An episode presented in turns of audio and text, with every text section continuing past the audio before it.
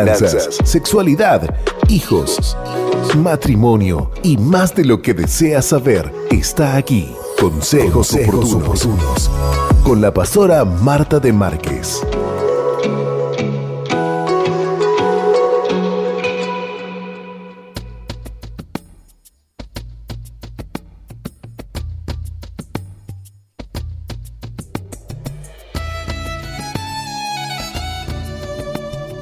Con nuestra programación desde aquí, desde SOG en la mañana y disfrutando como cada viernes de un espacio especial, consejos oportunos junto a la pastora Marta de Márquez, a quien ya recibimos y damos la bienvenida para poder disfrutar de estos minutos tan especiales. Buenos días, pastora, bienvenida. Muy buenos días, Joana, y muy buenos días a toda la audiencia. Qué bueno poder estar de pie a pesar de todas las circunstancias y de las pruebas que cada uno tenga que vivir, sabemos que Dios está con nosotros y ningún día de nuestra vida va a estar lejos o va a estar desaparecido. Al contrario, Dios siempre está mirándonos con ojos de amor para ayudarnos en todo momento.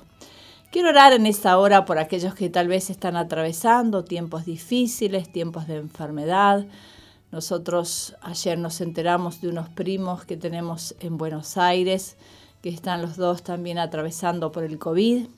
Y bueno, qué lindo es poder estar unidos, intercediéndonos, intercediendo unos por otros, ayudándonos en los tiempos de dolor, de enfermedad. Qué bueno es que tenemos la compañía de nuestro Dios en todo momento. Oh Padre Celestial, te adoramos en esta mañana, te damos a ti toda la gloria y toda la honra. Qué mejor que en los momentos difíciles de nuestra vida podamos estar en comunión contigo, orando unos por otros, bendiciéndonos unos por otros. Ese fue tu mandato. Gracias por cada uno de nuestros hermanos, amigos, oyentes que tal vez están pasando tiempos difíciles, pero acudimos a alguien que nos puede ayudar. Tú eres nuestro pronto auxilio en las tribulaciones. Tú eres el Dios que nos ayudas siempre. Gracias Dios porque podemos contar con tu socorro, con tu ayuda, porque tú eres el Dios que nos levantas cuando caemos, el Dios que nos fortaleces cuando estamos débiles, el Dios que nos sanas cuando estamos enfermos. Sabemos que muchas veces hemos vivido distintas pruebas, distintas situaciones y hemos visto tu mano poderosa, tu mano alfarera obrando en nuestras vidas. Barro somos en tus manos. Hágase y cúmplase tu propósito en nuestras vidas. Consuela a aquellos a través del Espíritu Santo que han perdido seres queridos en este tiempo. Eh, estamos rodeados de tantas malas noticias pero sabemos que tú eres una buena noticia. El Espíritu Santo está trabajando, el Espíritu Santo es nuestro amigo fiel, el que nos consuela en los momentos de debilidad, en los momentos tristes de nuestra vida, el que nos fortalece. Gracias Señor, porque contamos con tu ayuda permanentemente, porque tú no te alejas de nosotros, al contrario, siempre estás cercano a nosotros. Aquellos que claman, tú les oyes y tú les respondes. Te damos las gracias y queremos en este día emprender este día, Señor, siendo guiados por tu mano poderosa. Alumbra nuestro entendimiento, danos sabiduría para edificar Señor, que de la abundancia del corazón habla nuestra boca, que nuestro corazón esté lleno de tu palabra para poder bendecir a aquellos que están a nuestro alrededor. Señor, que podamos hacer tu obra en este día, en el nombre poderoso de Jesús. Amén y amén. Vamos a compartir acerca de la reina Esther. Qué importante que es buscar a Dios en los momentos difíciles de nuestra vida. En un día el favor transportó a Mardoqueo de una pila de cenizas donde se lamentaba vestido con arpillera afuera de la puerta del rey, la que lo, lo harán mientras vestía las ropas del rey y cabalgaba sobre el caballo real por toda la ciudad.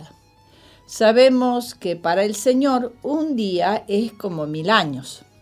Entonces tal vez debiéramos decir que Dios puede compactar el favor de mil años en un solo día.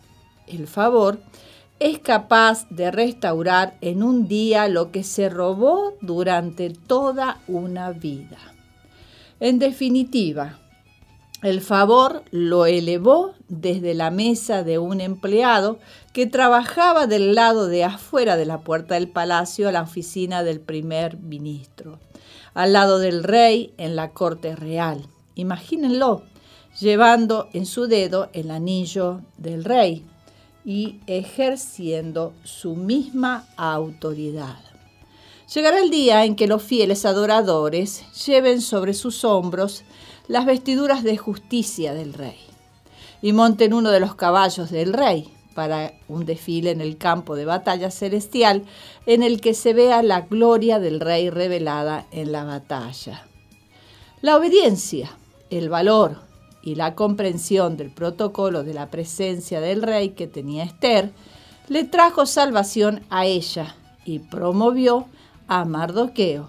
Sin embargo, todavía había algo malo. El decreto de muerte en contra de los judíos todavía seguía vigente en todas las provincias de Persia. Se había sembrado un virus antisemítico letal en el imperio que operaba un piloto automático. Aniquilaría a los judíos aunque su ingeniero y creador estuviera muerto. Una vez más, Esther se acercó al trono del rey sin invitación.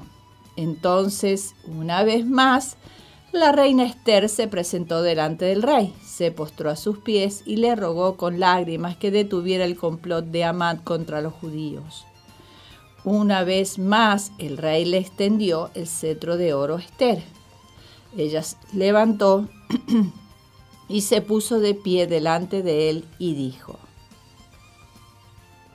Si agrada a mi señor el rey, y si él me ama, envíe un decreto derogando la orden de Amán de exterminar a los judíos a través de todas las provincias del rey. ¿Cómo podría yo soportarlo y ver que mi pueblo es asesinado y destruido? El ruego desesperado de Esther se hace eco de las innumerables oraciones que enviamos al cielo todos los días. Le rogamos a Dios que derrote a nuestros enemigos y que recree una batalla que se ganó hace dos mil años.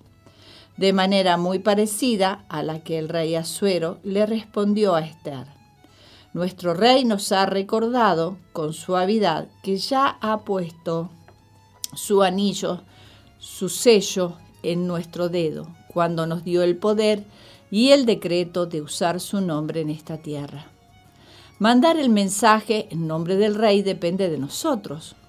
Creo que recuerdo que dije, te daré las llaves del reino de los cielos. Todo lo que ates en la tierra quedará atado en el cielo, y todo lo que desates en la tierra quedará desatado en el cielo. Lo que sucedió en los días de Esther es un cuadro natural de la verdad sobrenatural que debe ocurrir en las esferas celestes en este mismo momento mientras alabamos y adoramos a nuestro Rey. El mismo día en que debían ser puestos en efecto los dos decretos del Rey, día en que los enemigos de los judíos tenían esperanza de vencerlos, y sucedió todo lo contrario. Los judíos se reunieron en sus ciudades a través de todas las provincias del rey para defenderse contra los que pudieran tratar de hacerles daño. Pero nadie se atrevió porque sentían gran temor. Y todos los gobernadores de las provincias, gobernadores oficiales, cortesanos, ayudaban a, los judíos por, temor de Mardoqueo. Pero los judíos cumplieron con el decreto del día señalado y mataron a todos sus enemigos. La susceptibilidad moderna de algunos cristianos en los que llamamos tiempos más civilizados se ofenden ante cualquier mención de conflicto militar, combate o muerte en tiempos de guerra. Algunos están del todo convencidos de que la guerra nunca se justifica y tienen derecho a sostener su opinión. Sin embargo, la palabra de Dios nos ordena odiar al pecado, ya sea que obtengamos mayor entendimiento de las batallas naturales o de las verdades espirituales del libro de Esther. Queda claro que Dios desea erradicar cualquier forma de sombra de pecado a fin de tener comunión libremente con su creación. Es por eso que entregó a su Hijo como sacrificio en la cruz. Amán, una amalecita y descendiente directo del rey Agag de los días de Saúl, representa el pecado en toda su malignidad, malignidad y odio hacia lo que es bueno. La Biblia dice que los judíos se defendieron cuando los atacaron y que solo en Susa mataron a 500 enemigos. Cuando se trata del pecado, debes tener el instinto de un asesino. Quizás resulte difícil imaginarse a la elegante Esther bajo esa luz, hasta que te das cuenta por qué luchaba. Tú también luchas por tu familia, luchas por tus amigos, luchas por, tu nación. ¿Hasta dónde llegarás para completar la victoria? A los diez hijos de Amán también los asesinaron, pero todavía quedaban enemigos armados que amenazaban a los judíos en esta ciudad. Fue a esta altura que el rey Asuero preguntó qué más podía hacer por la reina Esther, y ella hizo esta petición extraña. El rey Asuero llamó a la reina Esther. Los judíos han dado muerte a 500 hombres en Susa solamente, le dijo, y también mataron a los diez hijos de Amán. Si esto han hecho aquí, me pregunto, ¿qué habrá ocurrido en el resto de las provincias? ¿Qué más deseas? También te será concedido. Dímelo y te lo daré. Y Esther dijo, si agrada a mi señor el rey, deja que los judíos que están en Susa hagan mañana nuevamente lo que han hecho hoy y permite que los diez hijos de Amán sean colgados en horcas. Cuando el rey pregunte, ¿qué más deseas? Siempre responde, la victoria completa. Esta es también otra lección valiosa de Esther. Dios te dará un día extra para que te asegures que la victoria sea completa. Dijo, y yo les devolveré las cosechas que las langostas comieron. No fue grosero de parte de Esther pedirle al rey, danos otro día más para matar a nuestros enemigos. En nuestros días a esto se le dice abultar el marcador. Algunas veces en los deportes, los entrenadores bien intencionados, que tal vez no tengan un instinto asesino, digan, no quiero abultar el marcador. Quizás te sorprenda saber que en las escrituras hay evidencia de que a, veces Dios nos da entradas extras eh, a fin de abultar el marcador contra el mal. La vida de nos enseña la sabiduría del rey. Usará el mismo proceso que te eleva para humillar a tu enemigo. La misma agua del Mar Rojo que les proporcionó una vía de escape a los hijos de Israel, también resultó ser una tumba para el enemigo que los perseguía. Tal vez te parezca que el enemigo te pisa los talones, pero cuando el rey termine con él, hasta Lucifer se inclinará y lo llamará Señor. En contra de la opinión popular, el odio es una parte necesaria del vocabulario cristiano. Dios nos ordena que amemos la justicia y que odiemos al pecado por más hermosa que fuera Esther, ocultó en lo profundo de su ser se, hallaba la determinación de terminar lo que Saúl había dejado incompleto. A pesar de que este rey guerrero sobrepasaba por una cabeza a todos sus compatriotas, no tuvo lo que se necesitaba para ofrecer a Dios y destruir del todo a los amalecitas. Era fuerte de cuerpo, pero débil de carácter. Esther quizás fuera débil de cuerpo, pero fuerte en carácter. El instinto, el instinto asesino surgió en la reina y se dijo, no solo me aseguraré que nosotros sobrevivamos, sino que me aseguraré que él no sobreviva. Estaba decidida a cumplir con el mandato de Dios. Amán, el último descendiente de la línea asesina del rey Agag, el amalecita, no debía sobrevivir. Podrá ser otra cosa representación más de las palabras proféticas que Dios le dijo a Satanás, la serpiente. Pondré enemistad entre tú y la mujer, y entre tu simiente y la de ella. Su simiente te aplastará la cabeza, pero tú le morderás el talón. El rey lo concedió. El decreto fue, fue promulgado en Susa y cabalgaron los cadáveres de, los diez, de los diez hijos de Amán entonces los judíos de Susa se reunieron y dieron muerte a otros 300 hombres, pero no tomaron sus propiedades. Esther no se contentaría solo con ver eliminado a Amán. Debemos recordar lo que aprendemos antes. Lo que no erradiques cuando eres fuerte volverá a atacarte cuando estés débil. Amán plantó un virus letal de odio y genocidio por, por todo el imperio persa. Un hombre lleno de odio orquestó la destrucción de los judíos de buenas a primeras. Si no actuaban, los destruirían, aunque el padre de la conspiración estuviera muerto.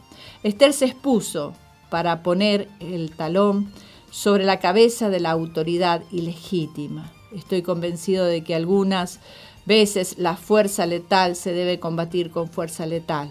En lo que a los judíos respecta, Parece claro que actuaron sobre todo en defensa propia y que pelearon solo contra quienes los atacaban con malicia y armas de destrucción. Hasta se negaron a seguir la, la norma cultural de saquear los bienes de sus enemigos. Esther les dejaba en claro un mensaje a los enemigos del pueblo judío. Ustedes comenzaron esto sin, sin una causa. Ahora se convertirá en una desproporcionada victoria que nunca tendremos que pelear esa batalla de nuevo. Una vez que sus enemigos comenzaron la lucha, los judíos se ocuparon y la terminaron. Dios está de verdad a favor de abultar el marcador de esta manera. Bueno, una vez detuvo el sol para asegurarse de que su pueblo tuviera la suficiente luz de días, de día como para completar su victoria. Esto nos da un enfoque nuevo por completo de la máxima de la Biblia. No dejen que el sol se ponga estando aún enojados. Termina la lucha. No corresponde a nosotros en nuestros días ponerle fin al enemigo y destruir las obras de él que se prolongan. Adopta la táctica de Esther. Debemos usar el anillo sello del nombre del rey mientras nos vestimos con mandatos de alabanza, de adoración, de justicia. Ganamos batallas espirituales al tomar las armas de nuestra milicia mediante la alabanza apasionada y la adoración indulgente porque las armas de nuestra milicia no son carnales, sino poderosas en Dios para la destrucción de fortalezas, derribando argumentos y toda altivez que se levanta contra el conocimiento de Dios, y llevando cautivo todo pensamiento a la obediencia a Cristo, y estando prontos para castigar toda desobediencia cuando vuestra obediencia sea perfecta. La historia de Esther es el acta suprema de cambios de papeles divino Mardoqueo, el escriba, describió las repercusiones cuando les escribió una carta a los judíos que se encontraban en todo el imperio, pidiéndoles que establecieran la festividad anual en el último día del mes para celebrar con fiestas, alegría y regalos este día histórico en que los judíos fueron salvados de sus enemigos. Cuánta felicidad, cuánta alegría hubo en aquel día. En, estos días de celebración se conocieron como el Purim, pues Amán en un principio estableció la fecha de la destrucción de los judíos. ¿Cómo te gustaría que se llamara el día de tu victoria? Un día al que tu enemigo le ponga el nombre, pero que tú celebres.